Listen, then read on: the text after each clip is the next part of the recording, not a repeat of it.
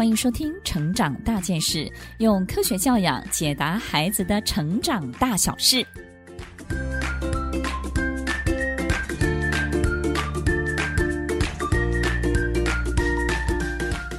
这集分享的主题是：先引发动机，再养成习惯。孩子的阅读要这样教。其实阅读好像是一个对幼儿、对零到三岁、四到七岁的孩子是一件非常辛苦的事情，因为当孩子的脑中的词汇没有那么大量的时候，我们到底要透过什么样的方式来引导他阅读、喜欢阅读呢？但是阅读的重要性到底影响了孩子一生的哪一个部分呢？我们这一期的节目当中要教所有的爸妈，阅读到底会为孩子带来什么？大部分的人都会觉得阅读是一个识字的过程，或者是一个朗诵朗读的过程，好像是一种呃，对于文字的这种阅读的能力以及表达的能力。其实阅读是一件很重要的动脑以及思考的过程。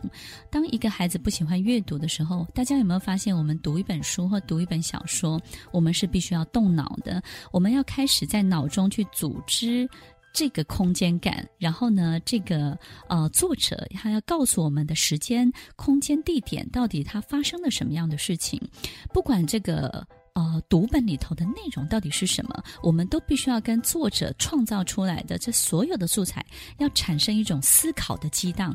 所以，阅读其实是一件动脑跟思考的很重要的过程。所以我们发现，如果孩子不喜欢阅读，也不喜欢看书。他在过大一点的年纪的时候呢，他就不喜欢写信，不喜欢写日记。读一本书呢，会非常的这个时间很长，非常的久。那么他也懒得写信，懒得去组织一件事情。所以这里头影响最大的是什么呢？我们发现孩子。就懒得思考了。当他长大之后，他懒得想事情，懒得把一件事情想清楚、组织清楚的时候，我们就会发现他的情绪会变得特别的暴躁，因为他经常要突然的接招，他没有办法把一件事情准备好、想清楚。他突然的接招就会引起他很多慌乱。当他开始慌乱的时候，他的情绪就没有办法控制，好像很容易生气，好像很容易就害怕，很容易就慌慌张，很容易就搞不定很多事情，所以。me. 从一件小小的阅读，原来可以影响到孩子成长过程当中这么多层面的影响，所以阅读是不是真的很重要呢？我们刚刚提到了，就是一个孩子从不喜欢阅读到不喜欢写信、写日记，不喜欢把一个东西计划下来，也就是他开始懒得思考了，这个影响会很大。所以我们到底该怎么做，可以让孩子产生这样的阅读兴趣呢？首先，我们要认识零到三岁的时候，我们要帮孩子选择一些他。能够接近的书籍，什么样的书籍呢？大家一定要记下来哦。第一个是容易操作的书籍，也就是呢，有一些书是用布做的，这个布里头呢可能会藏着一些比较不一样的设计，所以孩子在接近的时候呢，可以撕开它，可以打开它，甚至可以转换它。而且呢，有些书是做上下颠倒的，孩子经常会颠倒拿书，或是咬书，或是随意指。其实幼儿呢，零到三岁是从各个角度去接近阅读的，所以如果我们给他的这些绘本跟读物呢，是可以很活泼的布书，或者是一种空间立体感的这些折叠书的话，对于这个孩子的接近的程度呢，就会比较高，他就比较喜欢探索。那么第二个部分呢，我们还可以挑选他能够参与的书，也就是呢，有些书呢有录制有声，透过声音之间的一些互动，好比呢。在书里头可能会提醒孩子，这个时候呢，呃，这个动物就产生了一个惊吓的声音，所以他就按了一个钮，那这个孩子就听到这个动物惊吓的声音。那如果你能够去安抚这个动物的话，这个动物它就不会惊吓了，所以孩子就会发出安抚的声音。这种能够跟书中的角色开始有一些参与跟互动的这些书呢，对孩子也会非常的有帮助。最后一个适合零到三岁的，就是跟他的生活经验有关的书，好比说色彩，想到红色就想到苹果，想到红色跟白色就想到草莓，这些跟生活经验有关系的色彩的书籍，教学数字。比如说，我的家人总共有几个人？太阳有几个？月亮有几个，星星有无数个。这种对数字的概念、色彩的概念是来自他的生活经验，所以要记得零到三岁易操作、可供探索、能够参与跟他的生活经验有关的书，对零到三岁的幼儿都非常有帮助哦。接下来我们要探讨的是四到七岁已经进入幼儿园的孩子，他适合什么样的绘本或是读本呢？第一个部分，四到七岁他已经会开始有一些表达的能力跟行动的能力的，对不对？当一个孩子有行动能力的时候，好奇心就会产生。当他产生好奇心，他就会想办法去弄懂前方的那个东西为什么会晃动，为什么这个东西会产生声音，然后这个门为什么要关着，然后收音机里头为什么会出现声音，他会想办法去拆解。所以四到七岁的小朋友最喜欢把家里的所有的机器或是家具呢，把它拆得乱七八糟。所以幼儿园四到七岁呢，产生了行动能力的好奇心之后，我们就要给他什么呢？要满足他的好奇，对不对呢？所以第一个我们要选择有关的资讯类的书，比如说这些资讯类的书呢，是教导他自然科学的常识喽。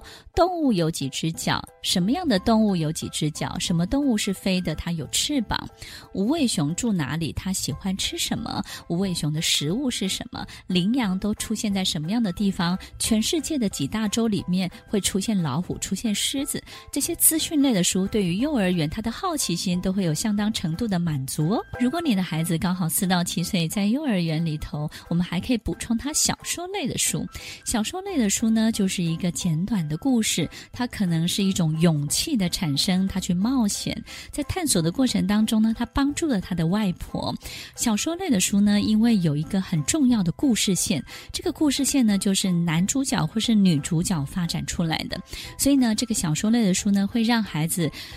以为他就是那个男主角或是女主角，在发展的过程当中呢，他就会经历这个男主角、女主角的心路历程，去感同身受他可能遇到的压力、考验以及这种解决问题的成就感，所以他可以训练孩子的逻辑，训练孩子的友伴的关系，训练孩子各式各种不同的情感。所以这些小说类有故事、有男主角、女主角，能够带动情感的反应，能够带动很多冒险的反应的小说类的书，都非常适合他哦。最后一个适合四到七岁幼儿园的书籍呢，是工具类的书。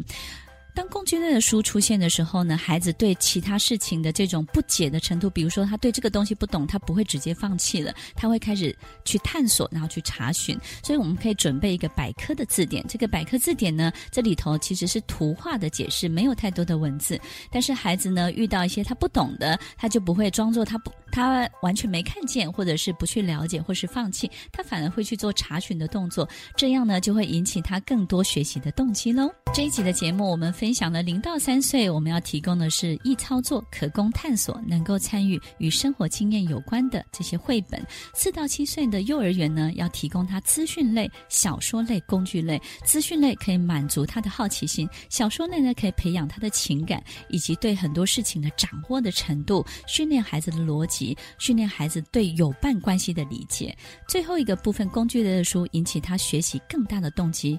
所以在所有的选择当中呢，我们都要基本上理解一件事情：阅读其实是一种动脑跟思考的过程。当孩子愿意动脑了，愿意勤奋的思考了，他还有什么事情是做不到的呢？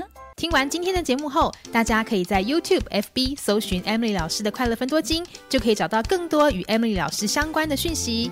在各大 Podcast 的平台，Apple Podcast、KKBox、Google Podcast、SoundOn、Spotify、Castbox。搜寻 Emily 老师都可以找到节目哦，欢迎大家分享，也期待收到您的留言和提问。Emily 老师的快乐分多金，我们下次见，拜拜。